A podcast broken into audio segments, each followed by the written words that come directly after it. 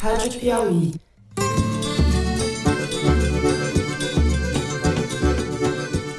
Olá, sejam muito bem-vindos ao Foro de Teresina, o podcast de política da revista Piauí.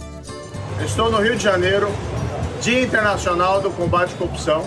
Estou do lado aqui do general Santos Cruz, que orgulhou o Brasil na sua carreira militar. Eu, Fernando de Barros e Silva, na minha casa, como sempre, em São Paulo. Tenho o prazer de conversar com os meus amigos José Roberto de Toledo, aqui do lado. Opa, Toledo. Opa, Fernando. Nós sempre consideramos a Amazônia meio país amigo. A Amazônia é propriedade dos brasileiros. Thaís Bilenque, aqui do lado, mais ou menos do lado, né, Thaís? Também em São Paulo. Oi, Thaís. Salve, salve. O presidente ainda há pouco falou, né? Às vezes é melhor perder a vida do que perder a liberdade. Não estamos aqui querendo fazer nenhum tipo de polemização. Salve, salve.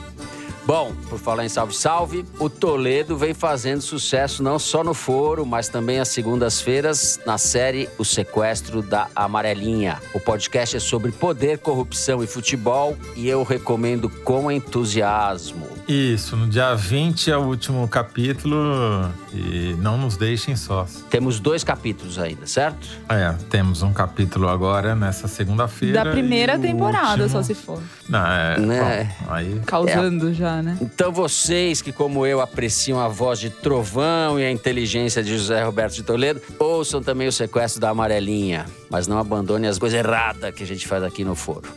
Bom, agora sim, vamos aos assuntos da semana. No primeiro bloco, vamos falar de sucessão presidencial no ambiente de crise econômica.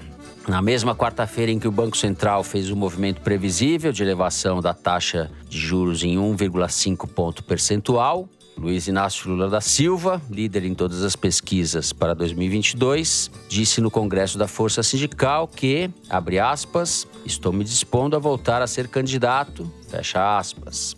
Como na reunião do BC, era um segredo de polichinelo. No mesmo evento, o líder petista disse aos sindicalistas que continuem incentivando a chapa com Geraldo Alckmin na vice-presidência. É possível, mas há problemas pelo caminho. Vamos falar de pesquisas novas que o Toledo trouxe e eu acabei de saber.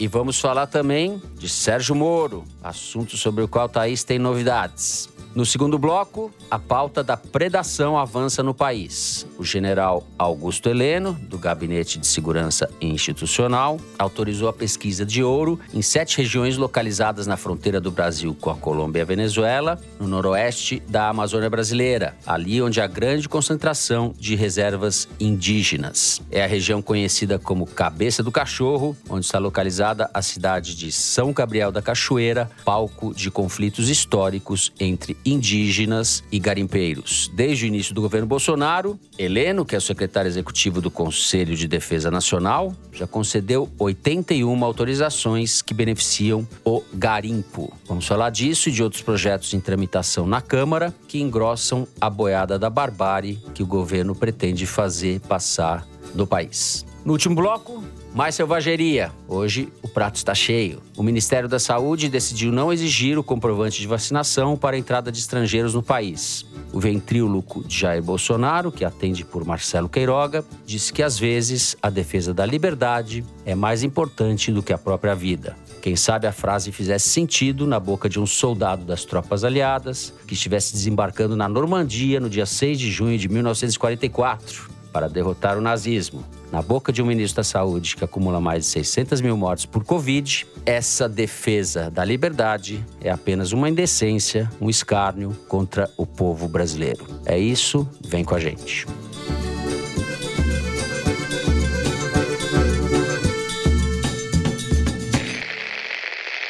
Muito bem, José Roberto de Toledo, meu amigo Zé. Lula anunciou que é candidato, a gente já sabia disso, e as pesquisas dos últimos dias confirmam a liderança folgada dele para o primeiro turno da eleição do ano que vem. O que você traz de novidades neste quadro há 10 meses da data da votação? Então, Fernanda, circulou essa semana, está circulando na Faria Lima, uma pesquisa Opa. nova que foi feita pelo telefone pelo Instituto Ideia Big Data, com 1.500 entrevistas, uma boa amostra para essa época. E aí, alguns amigos da Faria Lima me passaram as principais conclusões. A primeira é que metade dos eleitores, um pouco mais, já está espontaneamente fechado ou com Lula ou com Bolsonaro. O Lula leva uma vantagem aí nesse eleitor que espontaneamente diz que votaria nele, quer dizer, não precisa ser estimulado por uma cartela para saber quem são os candidatos. Então você tem um fato raro hoje, que você tem metade do eleitorado, há pouco menos de 10 meses da eleição, já fechado com dois candidatos. O que deixa, você vai dizer, não, mas pô, tem metade do outro lado ainda que teoricamente poderia ir para uma terceira via. O problema é que se você pega os, todos os nomes dos outros candidatos, que não Lula nem Bolsonaro, não dá 10% do eleitorado espontaneamente citando um nome deles, ou seja, ninguém está empolgando.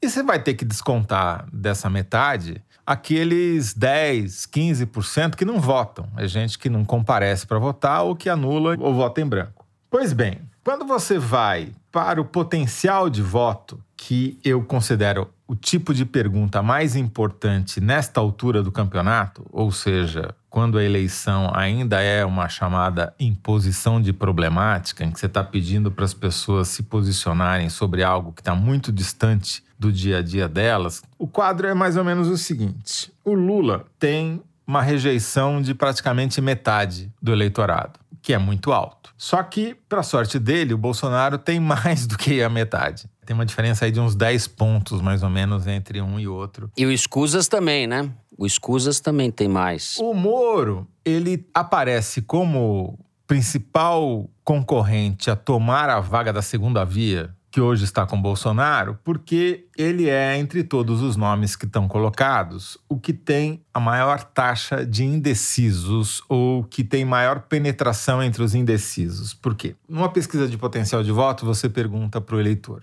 Olha, tem uh, o Lula, o que, que você acha? Você votaria com certeza nele? Poderia votar? Nunca votaria? Ou não conhece o suficiente para dar sua opinião? Ou não sabe? E o Lula é aquele candidato que, sei lá, um quarto fala que votaria nele com certeza e ainda tem uma rebarba ali que poderia votar, que dá metade do eleitorado e coloca ele como um potencial vencedor de uma eleição.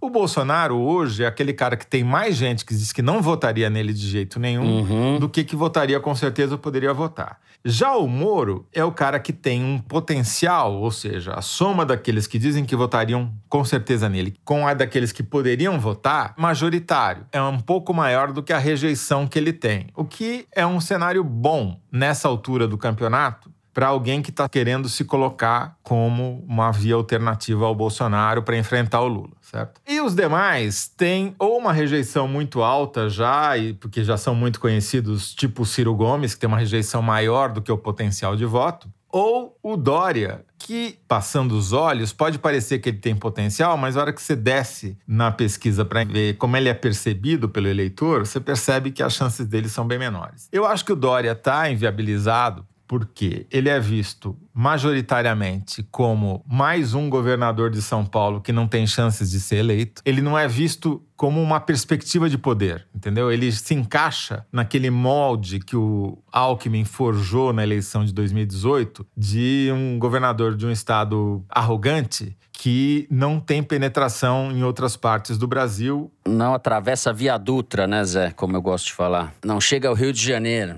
No caso do Dória, não chega nem no Jardim Ângela, entendeu? Não chega nem na Zona Leste de São Paulo. Por quê? Pegando a tua metáfora da Via Dutra, que vai paralela ali à Zona Leste de São Paulo, ele não chega em Itacoaquecetuba, que é o município vizinho a leste, e não chega nem no Lajeado, Itaim Paulista. Qual que é o problema do Dória? Dois em cada três eleitores que dizem que não querem nem Lula nem Bolsonaro, ou seja, os nem-nem, eles discordam da frase que o Dória colocaria os pobres como prioridade se ele fosse presidente. Ou seja, ele é visto, mesmo entre os nem-nem, como alguém elitista. Por que será? E mais. Por que será? É. Ou seja, o discurso dele de que ele é um cara chato, mas é competente, só é verdade na primeira parte. Só é chato. Ele não é visto como alguém competente. Ele é visto como alguém que não tem a prioridade certa, entendeu? O que nos leva ao Moro. Primeiro, que está muito claro aqui pela pesquisa do Ideia Big Data, que ele tem duas vulnerabilidades grandes. A primeira e principal é que ele é visto como alguém que não tem experiência suficiente para ser presidente da República. Isso foi um ativo para o Bolsonaro na eleição de 2018, Uhum, uhum. porque era novidade, mudança de tudo que está aí, etc. Nessa eleição, em que a gente pegou um governo Bolsonaro desastroso, o apelo pelo novo não é assim tão forte. E a preocupação em que você ter alguém lá na presidência que seja, ao contrário do Bolsonaro, capaz de lidar com uma grande crise, seja ela pandêmica, seja ela econômica, é uma coisa que vai pesar muito nessa eleição. E metade dos eleitores nem nem, que não querem Lula nem Bolsonaro, concordam com a frase de que o Sérgio Moro não tem experiência suficiente para liderar a recuperação da economia brasileira e que ele deveria concorrer a outro cargo antes de querer ser presidente. Isso dá uma oportunidade para os adversários, principalmente para o Bolsonaro nesse momento, de atacar o Moro pela falta de experiência. E tem uma outra vulnerabilidade que é o seguinte: mencionar a passagem dele pelo governo Bolsonaro como um jeito de dizer que ele ganhou experiência como ministro é um desastre. Porque é muito mal avaliada a presença dele, o fato dele ter aceitado ser ministro do Bolsonaro, porque joga, solapa tudo que ele fez como juiz, tira a imparcialidade dele, e a saída dele também é mal vista porque é vista como uma traição. Então, ele não vai poder usar o argumento, não, mas eu fui ministro, tenho experiência como governante, porque isso pega muito mal, entendeu? O Moro é que nem o teto de gastos, então. O jeito como foi feito é um desastre e o estouro do teto de gastos é outro desastre. Então, é um desastre de qualquer jeito. Enfim, Thaís, Sérgio Moro, que já deve ter essas e outras pesquisas, saberá ou não lidar com essas, esses obstáculos à sua corrida presidencial. O que Sérgio Moro está fazendo? Bom, ele passou essa semana viajando, dando entrevista para rádios em todo o país, vestiu chapéu de couro quando chegou em Pernambuco, foi para o Rio Grande do Sul, em Porto Alegre, ele participou da convenção estadual do Podemos, entrando assim como um político americano naqueles comícios, né, com palco. Ele tem, eh, acho que essa temporada nos Estados Unidos inspirou a estética da política americana nele, porque ele tem nesses lançamentos de livro que ele tem feito em algumas capitais, feito todo um, um cenário bastante parecido com os das campanhas americanas. Ajoelhou no chão para posar para foto com crianças na favela de Paraisópolis, em São Paulo, se reuniu com pastores e deixou rolar especulações sobre a eventual aliança dele com evangélicos como da própria Universal, cujo partido PRB compõe a base do governo Bolsonaro e, enfim, começou-se a especular se poderia deixar a base. O Marcos Pereira, presidente do PRB, do Republicanos, me falou que não, não tem chance disso acontecer. Inclusive porque o João Roma, que é o ministro do PRB e está na cidadania hoje, é um dos principais assessores do Bolsonaro, viaja com ele, é muito próximo, está muito ligado e tem planos de candidatura na Bahia que é central na questão do Nordeste para o Bolsonaro. Enfim. E enquanto ele fazia todo esse périplo, nos grupos de procuradores do Ministério Público Federal, de Lava Jato daqui dali, de vários estados, lamentava-se o prejuízo no combate à corrupção que essa candidatura dele vem representando. Explico. Objetivamente, nos mesmos dias em que ele estava rodando o país, o Moro, o Supremo Tribunal Federal declarou a incompetência do juiz Marcelo Bretas no Rio para condenar o ex-governador Sérgio Cabral em um dos processos a que ele responde. Uhum, por desfalques na saúde, porque tinha começado em outra pasta e daí não podia passar para a saúde, enfim. É, o que deve levar à anulação de uma das penas dele de 14 anos de prisão. E abrir brecha para reivindicar outras anulações, né? Dele, Cabral, mas especialmente de outros réus condenados e, em particular, o que chamou muito a atenção de procuradores, de investigadores desse caso é o Miguel Skin, que foi quem recorreu ao Supremo com essa apelação sobre a incompetência do Bretas, porque o que se comenta entre os investigadores é que soltar o Cabral, que tem 400 anos de prisão nas costas agora, não seria concebível nem agora que que o ambiente é totalmente diferente de quando ele foi preso, porque o Cabral foi usado de boi de piranha, né? Digamos, como eles dizem. Mas vários outros que fizeram parte dos esquemas deles estão se beneficiando dessa reversão, desse, dessa mudança total. O Miguel Skin é um empresário milionário que fez parte desses esquemas na Secretaria da Saúde há muito tempo, inclusive há mais de 30 anos, porque o pai dele comandava esse esquema antes dele. Na mesma semana, o Jacó Barata se livrou também de uma denúncia que o Supremo arquivou por evasão de divisas, também relacionada ao esquema do Cabral, dessa vez no transporte público. O Tribunal Regional Federal da Primeira Região anulou a condenação do Eduardo Cunha. E o Lula também teve mais uma anulação nessa semana. O que os procuradores estavam falando era: vamos pedir obituário, então, para os jornais. Pelo menos isso a gente precisa conseguir ter. Essas candidaturas, na sexta-feira, o Moro agora vai continuar o seu périplo, vai para Curitiba para participar da filiação do Deltan Dallagnol no Podemos, partido pelo qual ele vai se candidatar a deputado federal. E essas candidaturas todas só minam o trabalho dos investigadores que continuam sendo investigadores e continuam querendo combater a corrupção no Brasil. Essas candidaturas, na visão deles, é, corrobora exatamente o argumento que enfraqueceu, que destruiu a Lava Jato de que havia um objetivo político por trás da operação. Uhum. E estão absolutamente certos, né, Thaís? Porque só foi bom para eles, né? Só foi bom pro Moro e pro Deltan. Pro país foi um desastre, né? Como É, tá e- se provando. né? E judicialmente, tudo que foi feito está sendo desfeito agora, né? Mas enquanto isso, o Lula estava num desses dias no Congresso da Força Sindical e o Paulo Pereira da Silva, o Paulinho da Força, presidente do Solidariedade, ameaçando o Moro explicitamente, falando é bom que ele consiga mesmo um mandato, ele vai pagar por tudo que ele fez, a conta dele vai chegar, quer dizer, o Moro tem essas vantagens que o Toledo definiu, mas tem uma oposição na classe política e agora também na classe judicial forte. Você citou o Lula. Deixa eu falar uma informação a respeito do Alckmin. O Lula, nesse mesmo congresso da Força Sindical, segundo o relato de sindicalistas, disse que continua incentivando essa chapa. O fato é que, entre as pessoas que estão no entorno do Alckmin, há aquelas que incentivam ele a continuar nesse projeto de ser vice, aos que preferem que ele seja candidato ao governo de São Paulo, onde teria chances reais de ganhar daí pelo PSD do Kassab e não pelo PSB. Mas a percepção do próprio Alckmin é de que ele apareceu como uma noiva muito cobiçada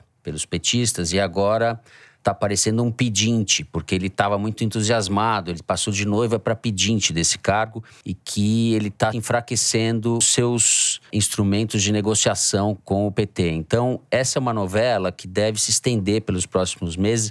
Dificilmente o Alckmin vai tomar alguma decisão antes do prazo fatal ali da definição partidária. Até abril ele vai ter que definir se ele vai para PSB, se ele vai para PSD do Kassab, se ele vai ser vice, se ele vai ser governador. Então eu acho que a gente vai ter ainda muita especulação a respeito desse assunto e um certo recuo do Alckmin que, entre outras coisas, fez circular essa semana um, um card aí nas redes sociais colocando ele como pré-candidato ao governo de São Paulo, né? Apareceu esse movimento que partiu do Kassab, mas na verdade teria partido do próprio Alckmin, impedido ao Kassab, para falar, ó, não quero tirar essa possibilidade do meu horizonte. Para valorizar o passe dele, né? Para valorizar bom, o passe. E porque tem resistências também dentro do PT, né? Embora Lula, eh, aparentemente com sinceridade ou com vontade real, esteja incentivando, não é uma coisa pacífica dentro do PT, como quase tudo não é pacífico dentro do PT. Se a gente olhar a política brasileira dos últimos 100 anos, a gente percebe claramente que sempre foi bipolar. De um lado, alguma coisa que lembra de longe algum tipo mínimo de avanço social, e do outro, uma força equivalente conservadora e principalmente reacionária. Reacionária porque reage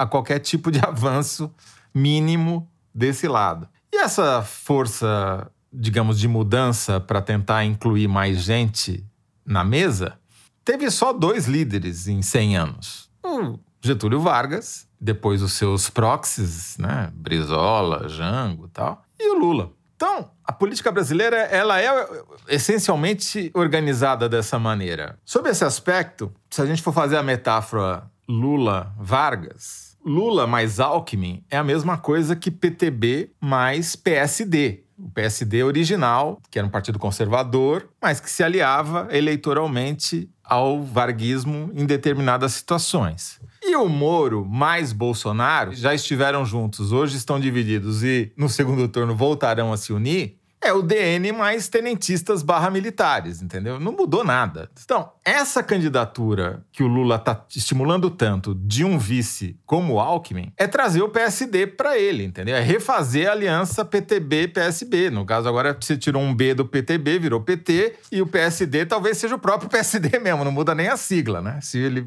caso o Alckmin migre para o partido do Kassab. Então, para o Lula faz todo sentido. Pode ter a rejeição que tiver dentro do PT, ele só vai ganhar essa eleição se ele conseguir atrair algo que simbolize parte desse centro, seja PSD, seja o nome que você quiser dar, e cujo principal símbolo hoje é o Geraldo Alckmin. É, é boa essa, essa análise que você fez, mas eu tenho um, um reparo a respeito do, do governo Fernando Henrique, porque eu acho que a história vai ler uma continuidade entre o governo Fernando Henrique e o governo Lula, porque a derrubada da inflação foi muito decisiva naquele momento. E houve um movimento de inclusão social, né? A própria estabilização, mesmo que o Malan seja conservador, etc., há uma continuidade historicamente. Eu acho quando você olha na perspectiva de longo prazo, há mais continuidade entre Fernando Henrique e Lula do que ruptura. Sem dúvida. O meu ponto não é esse, Fernando. Meu ponto é que é eleitoralmente a candidatura uhum. do Fernando Henrique uniu todo mundo que era contra o Lula.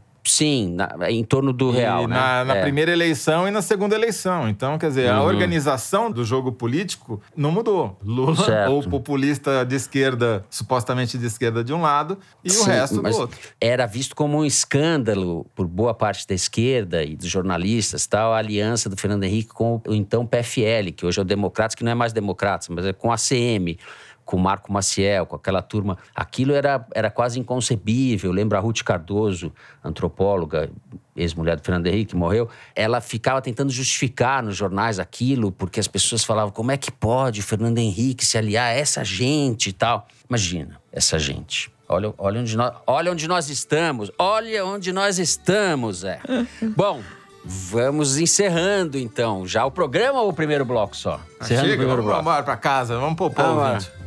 Bom, encerramos o primeiro bloco. No próximo, nós vamos falar das estripulias do general Augusto Heleno e da pauta bárbara do governo Bolsonaro em tramitação na Câmara dos Deputados. A gente já volta.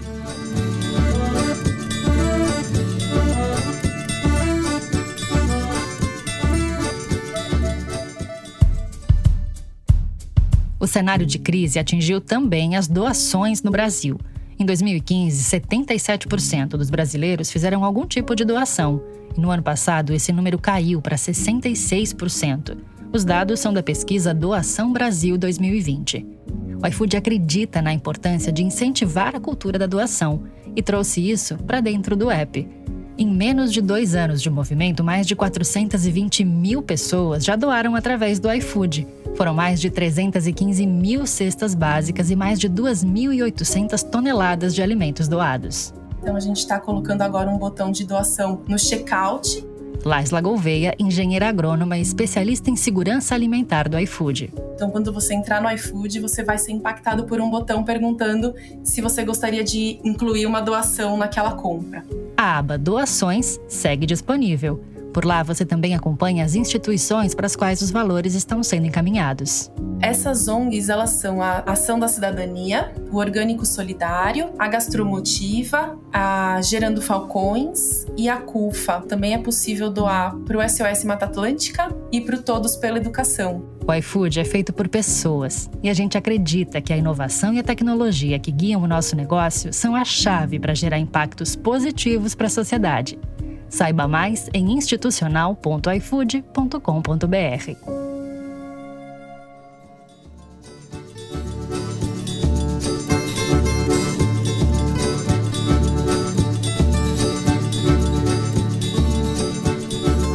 Muito bem, Thaís Bilenque. Como você sabe melhor do que eu, o general Augusto Heleno, que além de ser do gabinete institucional é o secretário executivo deste Conselho de Defesa Nacional, que é quem autoriza pesquisas e a, os projetos de mineração na faixa de fronteira, né, que é definida por 150 quilômetros de largura a partir da fronteira. Autorizou sete pesquisas em sete áreas muito preservadas lá na, no noroeste da Amazônia, muito próximo de terras indígenas ou que se confundem com terras indígenas. O que nós apuramos sobre isso? O município de São Gabriel da Cachoeira, que é onde fica todo Que é a essa... cidade mais importante dali. Uhum. É o terceiro maior município em extensão territorial do Brasil. Ele tem um tamanho equivalente ao da Inglaterra. Fica na fronteira da Colômbia com a Venezuela. E lá é também conhecida como a cidade mais indígena do país. Por conta de todas essas características e muitas outras mais, obviamente, a presença militar é muito forte há muito tempo. Desde antes da ditadura, mas na ditadura se consolidou muito fortemente.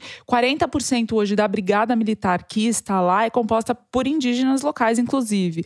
O Mourão foi general permanente na região e durante o ano passado o general responsável chamava-se Alexandre Ribeiro Mendonça, que hoje despacha no Ministério da Defesa e é subchefe de inteligência da Defesa. O próprio Bolsonaro esteve lá. A primeira vez que ele visitou uma comunidade indígena foi em São Gabriel da Cachoeira. Ele inaugurou uma ponte de madeira em maio desse ano, uma ponte inclusive que facilita o acesso a áreas mais remotas, porque sim, como você disse, são regiões quase quase intocadas da Amazônia. Então, essas iniciativas do Exército, essas pontes foram construídas pelo Exército, colaboram inclusive com a atividade de mineração que o Bolsonaro declara ser favorável abertamente, inclusive dentro de territórios indígenas. Não à toa, está defendendo a mudança do marco temporal para permitir uhum. mineração e atividades nessas terras indígenas.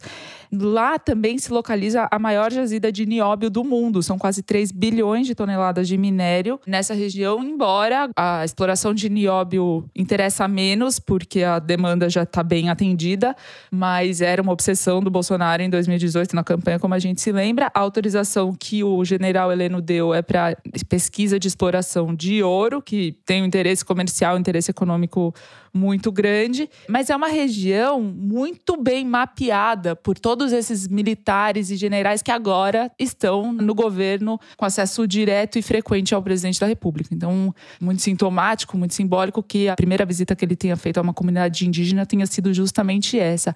Tá caindo nas costas do general Helena essas autorizações, porque ele dirige o Conselho de Defesa Nacional, mas muitos generais que estão ocupando o primeiro, segundo, terceiro escalão do governo conhecem muito bem São Gabriel da Cachoeira e toda essa região na Amazônia. É, e não é só o garimpo e a mineração que o general Heleno está tentando abrir ali na região. Né? O governo Bolsonaro está tentando retomar outros projetos da ditadura militar, que são pet projects, né? projetos que os militares e generais especialmente veem com muito carinho, que passam sobre áreas indígenas aqui. O Instituto Socioambiental, que é uma ONG muito respeitada por tratar dessa questão ambiental e principalmente da questão indígena no Brasil, eles soltaram alerta essa semana de que as terras indígenas de Jacareúba, Catauishi ou Catavichi e Pirititi uma no Amazonas, outra em Roraima, estão sofrendo uma ofensiva de destruição por conta de dois projetos que vêm desde a época lá, quando os militares estavam no poder pela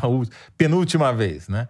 Que é, uma é a pavimentação da BR-319 e a outra é a retomada da construção do linhão de Tucuruí ambos passam por essas terras indígenas num momento em que as terras indígenas estão sofrendo ataques como não sofriam há, há, décadas, talvez, por conta de o Bolsonaro ter acabado com qualquer sistema de prevenção ao desmatamento, né? ter solapado o trabalho do IBAMA, ter colocado um militar para controlar a FUNAI e por aí vai. Né? Ou seja, nessa reta final de governo, a gente está assistindo uma corrida dos militares, mas não só dos militares, de todos os lobbies principalmente os lobbies privados, para aproveitar os estertores do governo Bolsonaro para tentar fazer o que dá, enquanto dá tempo, entendeu? Acabar então... de vez com o Brasil. Nesse sentido, é interessante, interessante, é horrível, trágico esse projeto que parece ter sido suspenso, mas é um projeto do Ministério da Damares, Ministério da Mulher, da Família e dos Direitos Humanos, que queria classificar os garimpeiros e os pecuaristas como povos tradicionais, igualar, equipará-los aos indígenas. E assim estaria resolvido o problema, porque pode fazer garimpo, pode tudo porque povos tradicionais. Então, Exato. essa mentalidade. Os militares vão se dizer que são povos tradicionais também na região e que é, tudo deles. Nós também somos povos tradicionais do podcast, já há mais de três anos aqui fazendo. Hã? Não, É ou eu, não é? sou um, eu, eu sou um eminente povo tradicional da Grande Matão. Povos tradicionais do podcast. Vou requerer independência ali. Mas assim, só para terminar, o problema é que já seria uma tragédia suficiente se o foco fosse apenas na Amazônia e na destruição da floresta e dos povos tradicionais reais da região. Mas se estende a muitas outras áreas, né? A gente está vendo aí uma debandada em massa da CAPES, que é o órgão que cuida do ensino de pós-graduação no país, assim, com centenas, já mais de uma centena de funcionários abandonando o órgão, porque aquilo virou terra de ninguém, terra arrasada, para acabar mesmo com a pesquisa científica no, no Brasil. E isso está se estendendo para outras áreas. Alguns lobbies estão mais fortes e conseguem emplacar suas proposições com mais facilidade, usando do orçamento secreto do Arthur Lira para que aliás foi legalizado, né? Até o Supremo, até a Rosa Weber voltou atrás, está tudo bem. Podem usar as emendas do relator sem dar crédito a quem pediu que está valendo. E algumas não colam, né? Felizmente, pelo menos não colaram por enquanto. Acho que a Thaís vai falar sobre isso aí, né? Sobre, por exemplo, essa, esse projeto de reforma trabalhista que acabava com a folga aos domingos e proibia a contratação de motorista e piloto e motoqueiro de aplicativo, né? Quer dizer, não pode, é proibido contratar, não pode É. ser funcionário. É, é mais um daqueles exemplos de especulação de balão de ensaio que surge, mas ninguém assume, né? É filho sem pai. O Ministério da Economia disse que estava com o Ministério do Trabalho. O Onix Lorenzoni falou: nem sei do que você está falando. O Rogério Marinho, que foi quem fundou o grupo, que fez o estudo, também nega, nem estava sabendo. Na Câmara, o Arthur Lira nem estava. Quer dizer, assim, surge um assunto, se pegar, se colar, colou, se não colar, bem, tá bom assim, porque também era um projeto absolutamente impopular, né, em ano eleitoral, aprovar uma reforma trabalhista que acaba com folga aos domingos, era pedir para o Lula chamar de escravidão, como ele fez essa semana ao comentar esse texto. Só que alguns outros casos em placa. A Câmara aprovou um projeto, agora vai a sanção do, do Bolsonaro, do presidente, que acaba com as áreas de preservação permanente nas margens dos rios, inclusive nas cidades, que tem um efeito catastrófico, inclusive para as cidades, para os moradores, às vezes, de alagamentos de rio. Enfim, não é só da preservação das matas ciliares, mas também enfim, do entorno nas próprias cidades. Olha, então, isso, isso eu não tenho palavras para descrever, porque se pegam a Grande Matão, são as poucas áreas preservadas de mata que há, são justamente as áreas que circundam os rios. E elas têm um, múltiplos papéis importantíssimos ali, como corredor de biodiversidade, os animais transitam por essas áreas. E, além de tudo, ela evita o assoreamento dos rios. Quer dizer, Sim. é tudo errado. É- a gente está voltando séculos, não estamos voltando mais décadas. É, Enfim, é impressionante. Daqui E pouco olha- vamos usar. Vamos voltar para a caverna. Já que a gente está falando da cesta básica de aberrações em curso, me chama a atenção esse projeto que é de autoria do famoso Vitor Hugo, não o, o grande Major. escritor, poeta francês, mas o major do PSL de Goiás. É um projeto que cria uma estrutura paralela para a segurança pública, que é subordinada diretamente à presidência da República e está meio que isenta dos controles legais que a polícia precisa, em tese, segundo a lei, obedecer. Então seria a criação sob pretexto de combater o terrorismo, né? É uma coisa que está em tramitação na Câmara também. Não sei qual é a viabilidade disso. Acho difícil que uma coisa o dessa requerimento passe. de urgência foi rejeitado ontem. Então, o requerimento de urgência foi rejeitado, mas o negócio continua lá, né? Então, é mais provável que isso seja, que isso vá em banho-maria e acabe sendo derrotado. Mas é uma aberração, né? É um negócio e bem característico do governo Bolsonaro, né? Depois de aparelhar a PF de forma inédita, né? Como bem mostrou a matéria que o Alan de Abreu publicou na Piauí no mês passado, e cuja leitura eu recomendo vivamente, o Bolsonaro quer criar agora essa polícia política mesmo, né? Sem receber uma espécie de excludente de ilicitude para ele próprio fazer o que ele quer. Bom, Encerramos aqui o segundo bloco do programa. Vamos agora para o número da semana. Estatística que é retirada da sessão Igualdades do site da Piauí. Mari Faria, nossa diretora, diga lá qual é o número. Fernando, o número da semana é 19,1 milhões. Em 2020, 19,1 milhões de pessoas passaram fome no Brasil. Isso é um Chile de famintos visto que o Chile tem 19,6 milhões de habitantes. Ano passado, mais de 43 milhões de pessoas no Brasil viviam em situação de insegurança alimentar de moderada a grave. O Igualdades dessa semana é baseado nos dados da Rede Brasileira de Pesquisa em Soberania e Segurança Alimentar e Nutricional. E o, o Congresso aprovou parte da PEC dos precatórios para viabilizar o Auxílio Brasil, mas deixou voltar para o texto a possibilidade de fila para beneficiários. Então, antes, na uhum, proposta original, uhum. todo mundo que está no limite de renda que está previsto né, para ser incluído no programa seria atendido e agora não mais. O que traz uma insegurança de renda e alimentar para essa população gigante, porque eles estavam recebendo até novembro, em dezembro já não recebem mais, não sabem se em janeiro vão estar tá na fila ou se vão ser beneficiários. Então, são pessoas que contam apenas com esse benefício e não sabem se podem ter no mês que vem. E são pobres do Brasil inteiro. Ou seja, incapacidade caquistocrática do governo Bolsonaro talvez seja o maior ativo que o Moro tem a seu favor, né? É, porque é muito chocante, né, que a gente esteja nessa situação. A comparação com o Chile é como se o Chile inteiro tivesse passando fome. É uma situação de emergência social, de falência do país mesmo, né? de inviabilidade. Eu nem falo mais em inviabilidade, nós estamos no estágio além da inviabilidade. Eu acho que o Brasil agora tem que trabalhar com redução de danos para se tornar um país só inviável e não um país monstruoso como ele se tornou. Nós somos hoje um dos países mais monstruosos do planeta. Aparentemente, essa situação não vai melhorar nada o ano que vem, né? A gente vai ter um ano atroz violência e fome e etc.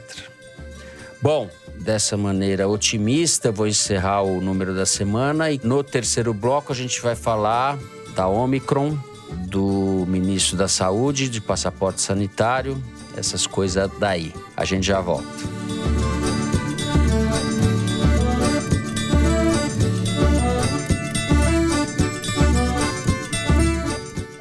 A BBC apresenta a edição 2021 do BBC 100 Women. Em uma série de documentários, reportagens e entrevistas, o projeto destaca 100 mulheres inspiradoras e influentes de todos os cantos do mundo. Neste ano, conforme emergimos da crise gerada pela pandemia, a seleção foca em mulheres que estão apertando o reset. Entre as 100 homenageadas, você vai conhecer melhor ativistas do clima, líderes de base, CEOs e estrelas globais com destaque especial para mulheres afegãs na linha de frente da defesa de direitos nessa conturbada transição de poder. A lista inclui ainda uma representante brasileira, a microbiologista Natália Pasternak. Por meio da divulgação científica, Pasternak levou informações cruciais sobre a Covid-19 a milhões de brasileiros. Você conhece mais sobre o trabalho dela e das outras 99 mulheres escolhidas na BBC World News, disponível na Claro. Toda a programação de alta qualidade com atualidades, esportes, viagem estilo de vida está no canal 202 da sua Claro TV. Confira a lista BBC 100 Women também no site www.bbc.com.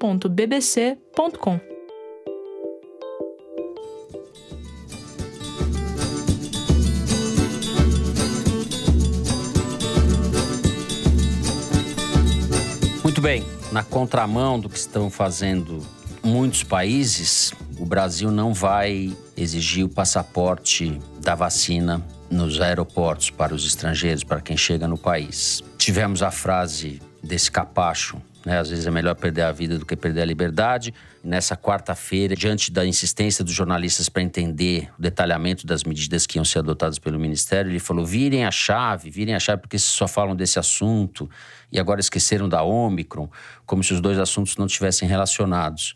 Nem sei se vale a pena a gente perder mais tempo com esses sujeitos, é, ou falar do passaporte em si mesmo. Não, acho que, assim, é melhor perder a vergonha do que perder a chance de puxar o saco do chefe, né? É uhum. É melhor perder a vida dos outros do que uma chance de fazer campanha eleitoral e ganhar like. E é melhor sacrificar parte do seu próprio eleitorado, desestimulando ele a fazer qualquer tipo de prevenção contra o coronavírus, do que ver a economia parar de novo. Então, isso explica essa frase do candidato que está ministro e se comporta como candidato cada vez mais. A Arquimedes fez um levantamento muito interessante mostrando como os bolsonaristas se uniram, uniram o discurso para falar contra o passaporte vacinal. Eles estavam meio perdidos no debate sobre pandemia, Omicron, etc., porque a tentativa que eles fizeram de emplacar o discurso contra o carnaval e o Réveillon malogrou, porque os prefeitos e governadores se adiantaram e cancelaram a festa, ou adiaram, ou colocaram em suspenso, e daí eles ficaram sem ter o que falar, porque eles não tinham quem criticar, né? Porque eles, sempre que eles não sabem o que fazer, eles criticam prefeitos e governadores.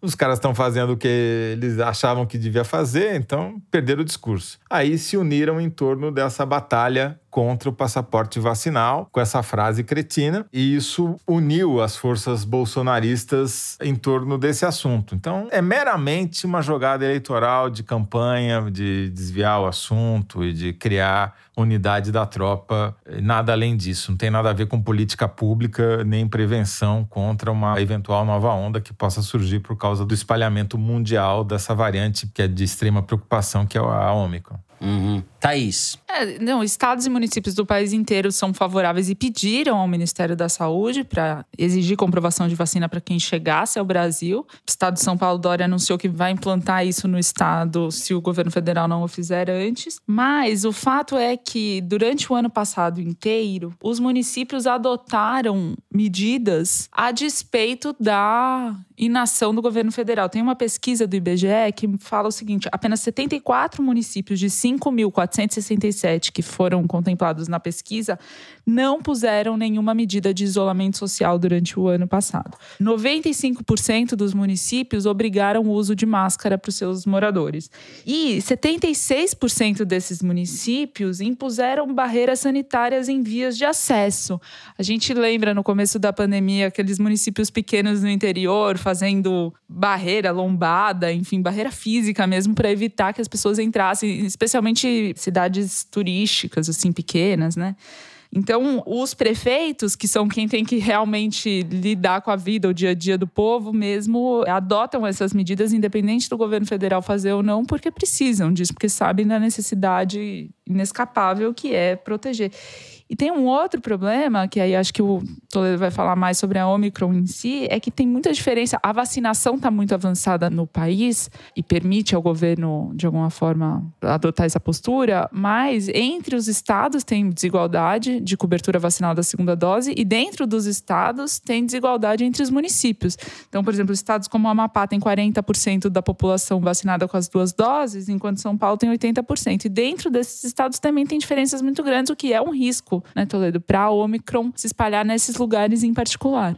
Exatamente. A gente fez uma reportagem da Camille Lixotti uns dias atrás no site da POI mostrando que tem municípios ali no sul do Pará, São Félix, por exemplo, tem uhum. 12% da população vacinada e a prefeitura já até sorteou celular para ver se as pessoas se vacinam e não consegue convencer, porque alguém convenceu a maioria das pessoas de que vacina é coisa do demo. Né? Alguém.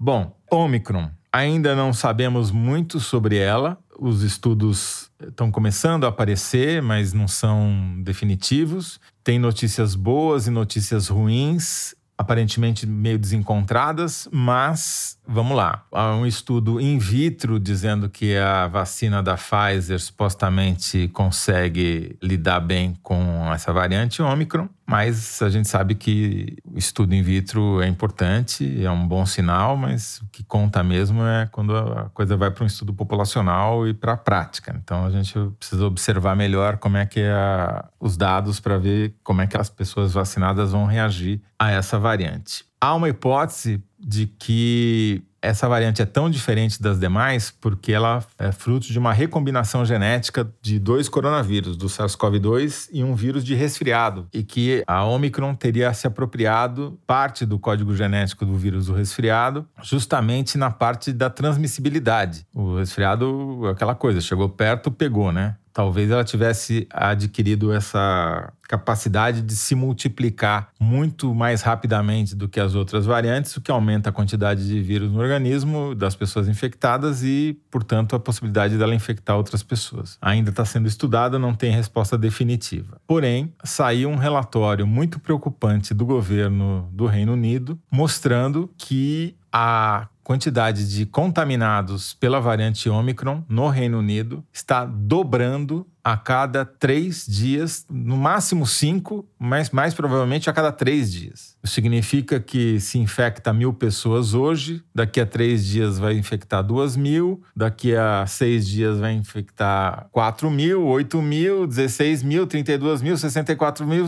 ou seja, a escala geométrica, que é muito preocupante porque eles já estão projetando que nesse ritmo haveria mil internações por dia na Inglaterra apenas por conta da Omicron até o final do ano, o que colocaria o sistema de saúde pública novamente sobre um grande estresse. Então, a história de que todas as variações, as mutações do vírus produzem versões mais brandas não é exatamente totalmente verdadeira. Há casos em que a mutação não vai por esse caminho.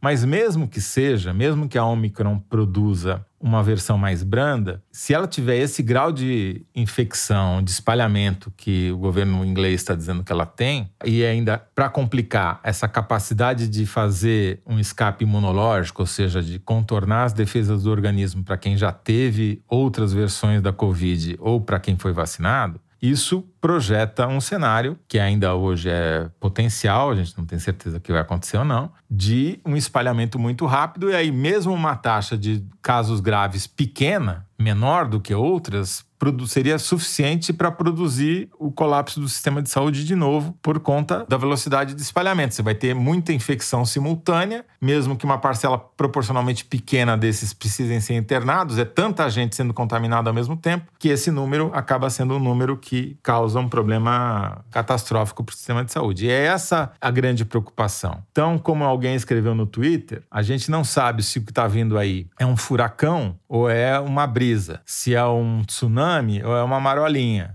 Mas você, como agente de política responsável pelas políticas públicas, como governante, deve se preparar para quê? Para furacão? Para tsunami? Ou torcer pelo melhor? É, já sabemos a resposta no caso do governo Bolsonaro. Eu vou encerrar o terceiro bloco por aqui, para que a gente não estoure mais o nosso tempo. Já já voltamos com o Momento Kinder Ovo. Espera aí!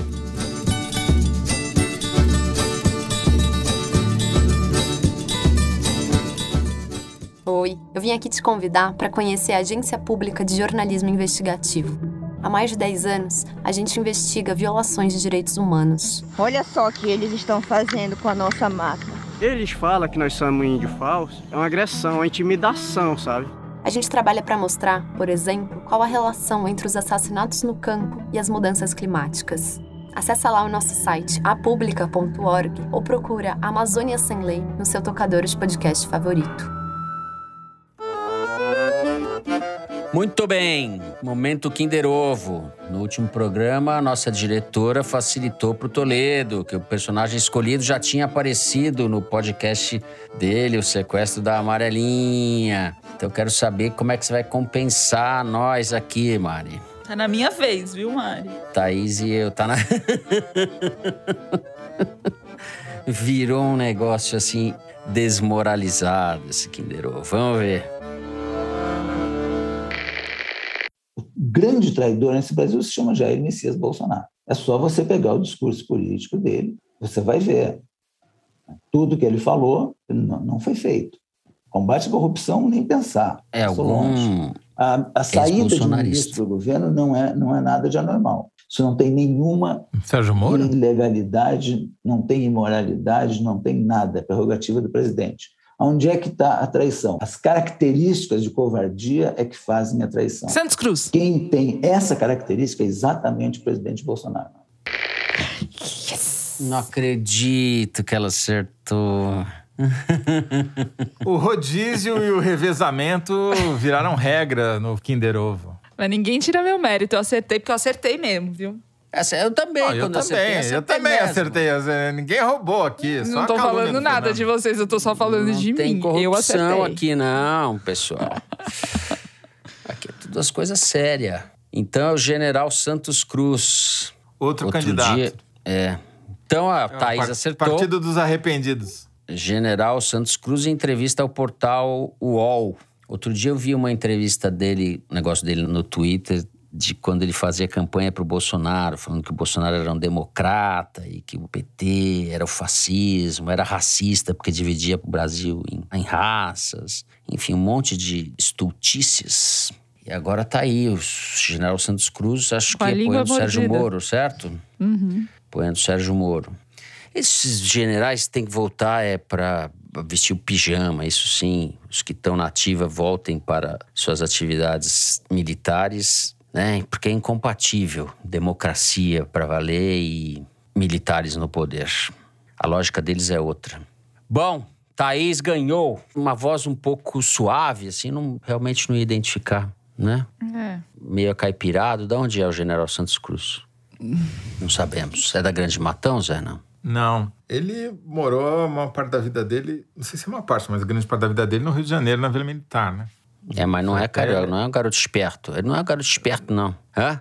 Rio Grande, então eu errei tudo, porque ele falou um pouco assim, falou um porquê. e não- Ah, não falou nenhum bah. Bolsonaro bate. Garoto esperto. Bom, era alguém imitando o General Santos Cruz, passou como sendo o General Santos Cruz. Thaís ganhou. Thaís ganhou. Ninguém tira dela. Vamos então para o Correio Elegante. Eu vou começar com o e-mail da Fernanda Oscar Otaciano. Queridos Fernando, Toledo e Teresino, queridas Thaís e Mari, um olá, um opa e um salve. Eu e meus queridos amigos Paula e Rodolfo nos conhecemos durante a graduação e desde então mantemos contato diário no grupo intitulado Partilhas Edificantes, onde compartilhamos fofocas, desabafos, memes, inconformismos com o país e as opiniões sobre o Foro de Teresina. Em meio ao caos de 2021, o Rodolfo foi aprovado no concurso para professor efetivo de Psicologia da Educação. Estamos muito orgulhosos e felizes e queria pedir um parabéns de vocês para ele. Parabéns para o Rodolfo. Depois dessa notícia, a assinatura da Piauí vai ser por minha conta, mas a conta do bar vai ser do Rodolfo. Abraços. Muito bem. O Rodolfo vai sair perdendo, né? Porque vai sair muito mais cara a conta do bar do que É. a assinatura da Piauí. Né? É isso, a conta do bar. Vamos Mas encher bem, a ele tá cara empregado a agora, professor, imagina. do É, exatamente. Tão bem remunerado tá- no Brasil.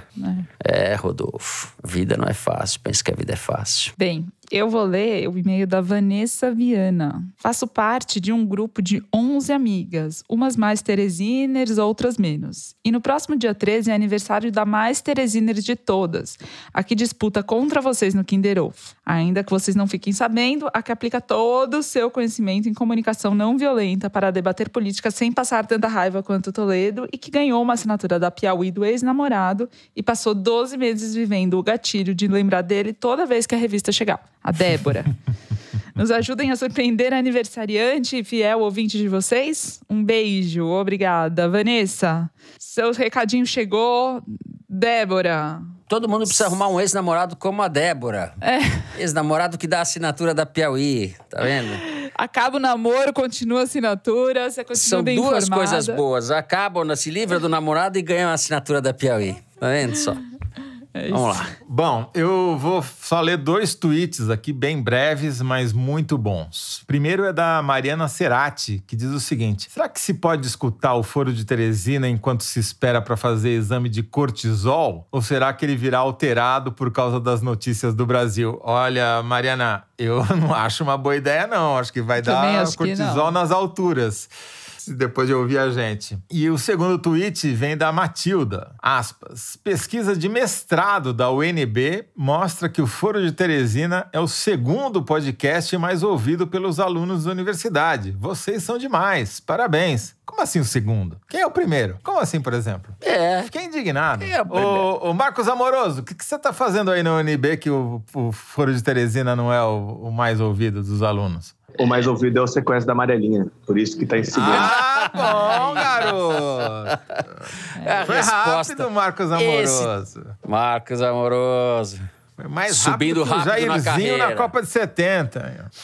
É, muito bem. É isso, é isso, é isso? Chega, né? Tá bom. Chega, está bom. Bom, Vamos terminando assim o programa de hoje. Se você gostou, não deixa de seguir a gente no Spotify, na Apple Podcast ou na Amazon Music, favoritar no Deezer e se inscrever no Google Podcast, no Castbox ou no YouTube. Assim você fica sabendo das novidades, dos episódios especiais e das edições extras. O Foro de Teresina é uma produção da Rádio Novelo para a revista Piauí, com a coordenação geral da Paula Scarpim. A direção é da Mari Faria, a produção é do Marcos Amoroso. O apoio de produção é da Cláudia Holanda. A edição é da Evelyn Argenta e do Tiago Picado. A finalização e a mixagem são do João Jabassi que também é o intérprete da nossa melodia tema, composta por Vânia Salles e Beto Boreno.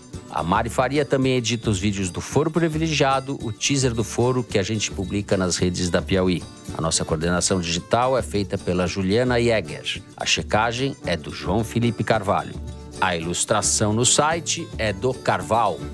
Foro de Teresina foi gravado nas nossas casas, nos estúdios Barros e Silva, Toledo e Bilenque, não é isso? E assim eu me despeço dos meus amigos José Roberto Toledo. Tchau, Toledo. Tchau, Fernando, que vai ser o nosso penúltimo tchau do ano, né? Penúltimo. Pra, a gente vai fazer Semana. um recessozinho aí para os ouvintes ficarem com saudades da gente, né? Mas está sendo otimista, mas é isso. E tchau, Thaís. Tchau. Tchau, até próxima semana. E depois só Deus sabe quando. Não, mentira, 2022. 2022. Gente, se cuidem e até a semana que vem. Boa semana a todos.